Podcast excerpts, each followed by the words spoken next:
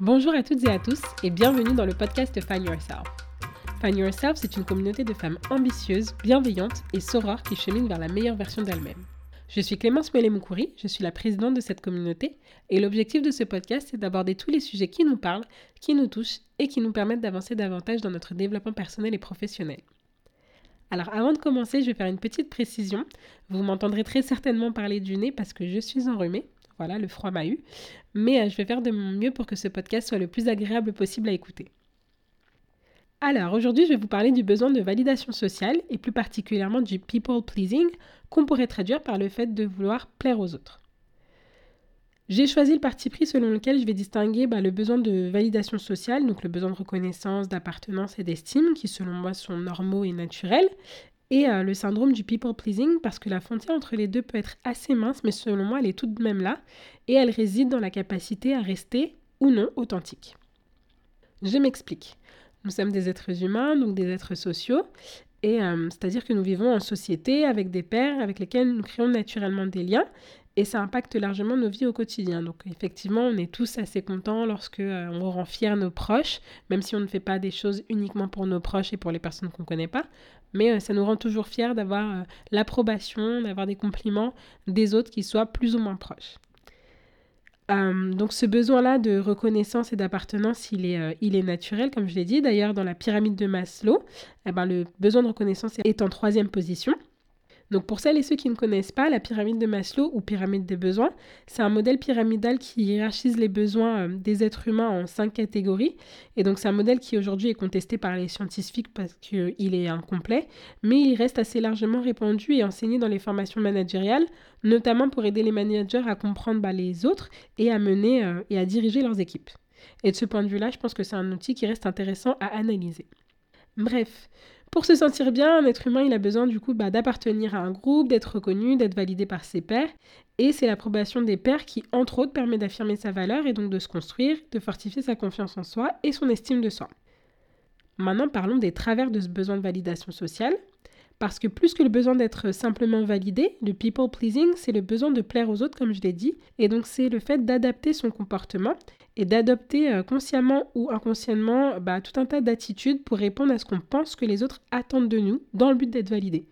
Donc c'est quelque chose, enfin c'est le genre d'attitude qu'on peut adopter lorsqu'on est au travail par exemple, mais aussi lorsqu'on est euh, dans des cercles de connaissances plus ou moins proches dans lesquels on cherche à être accepté et à s'intégrer. Alors concrètement, comment est-ce qu'on reconnaît qu'on est dans le people pleasing? Donc il y a différents petits signes qui montrent qu'on adopte bah, une attitude qui n'est pas authentique, bah, notamment la difficulté à dire non, même quand on pense non très très fort, eh ben, bizarrement c'est le oui qui sort. C'est euh, le perfectionnisme, lorsqu'on ne veut pas montrer de faille, qu'on veut montrer que tout est parfait, que tout est bien fait, euh, sinon ça a le mérite de ne carrément pas exister. C'est la volonté d'impressionner les autres en permanence. Paradoxalement, c'est aussi bah, la peur parfois de se mettre en avant, même quand on devrait légitimement le faire, parce qu'on ne veut pas faire de vagues. Pour la même raison, bah, on n'ose pas parfois exprimer euh, son désaccord face aux autres. Euh, c'est le fait aussi de faire passer les besoins, les désirs des autres systématiquement avant les siens. Et c'est aussi euh, bah, le fait de suivre, en fait, tout simplement un petit peu comme un mouton dans la masse, de, de suivre ce que les autres font, même si on n'est pas forcément en accord avec.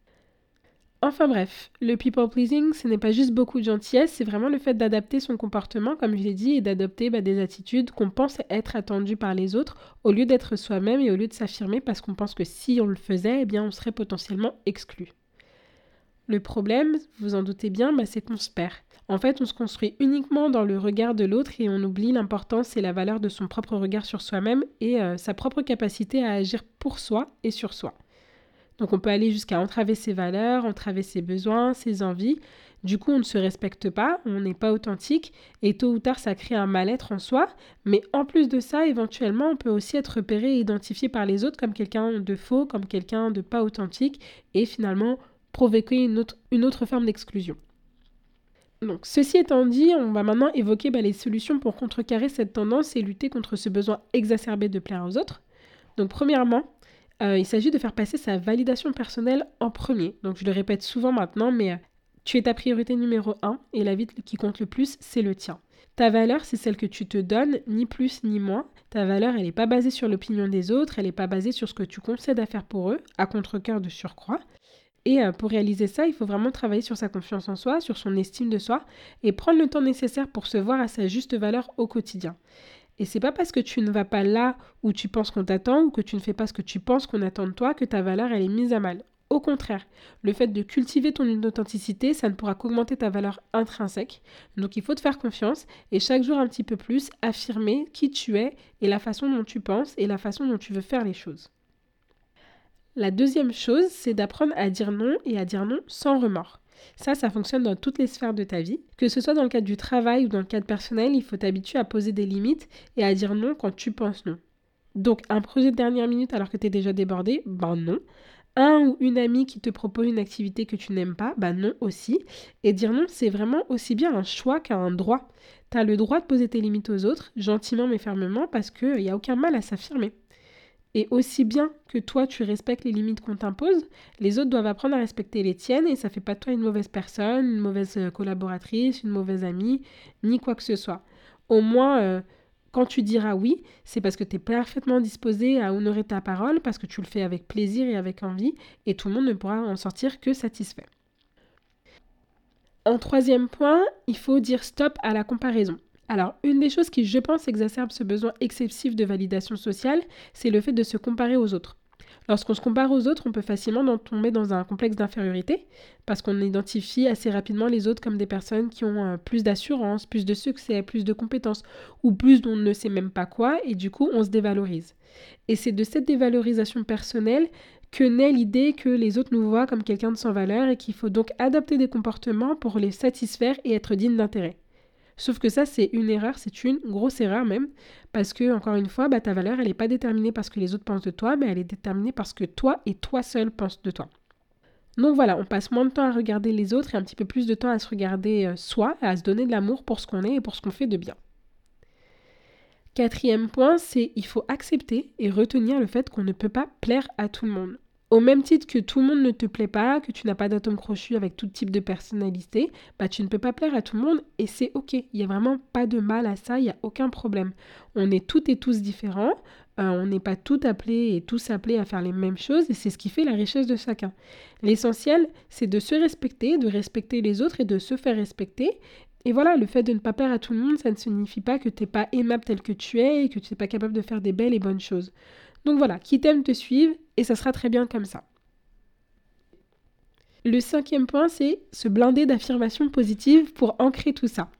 Donc les affirmations positives, bah, ce sont des phrases affirmatives que tu te dis à voix haute et ou que tu t'écris euh, dans des endroits stratégiques, genre ton front d'écran, pour pouvoir les voir euh, constamment et euh, t'imprégner de croyances positives à ton propre sujet.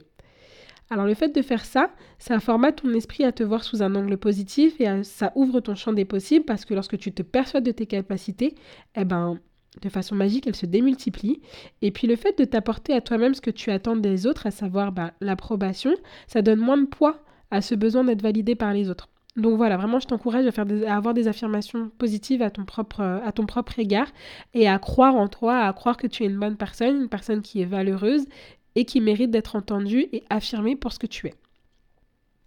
Le sixième et dernier conseil, qui est plus un mantra qu'un conseil, c'est vraiment de te rappeler que tant que tu vis pour plaire aux autres, bah tu passes à côté de ta propre vie. Personne n'est dans tes baskets, et tu es dans les baskets de personne, donc ta route, c'est ta route. Sur le chemin, il y aura des personnes qui sont faites pour avancer avec toi et d'autres non. Il y a des collègues avec lesquels tu t'entendras et tu feras des super projets, et d'autres avec lesquels tu éviteras de travailler parce que bah, tu sais déjà qu'ils ne te permettent pas d'être authentique et de faire les choses comme tu sais le mieux le faire. Il y a des amis aussi ou des cercles de connaissances parmi lesquels tu ne te sentiras pas toujours à l'aise et des personnes qui te permettront d'être pleinement toi et de rayonner tel quel. Justement, le fait d'affirmer ton authenticité, toujours avec bienveillance et humilité bien sûr, ça te permettra de faire un tri et de naturellement évincer les personnes qui entravent ton authenticité et de souder des liens plus forts avec d'autres personnes qui se reconnaissent dans tes valeurs, dans tes façons de faire, et là ça ira, ça glissera tout seul.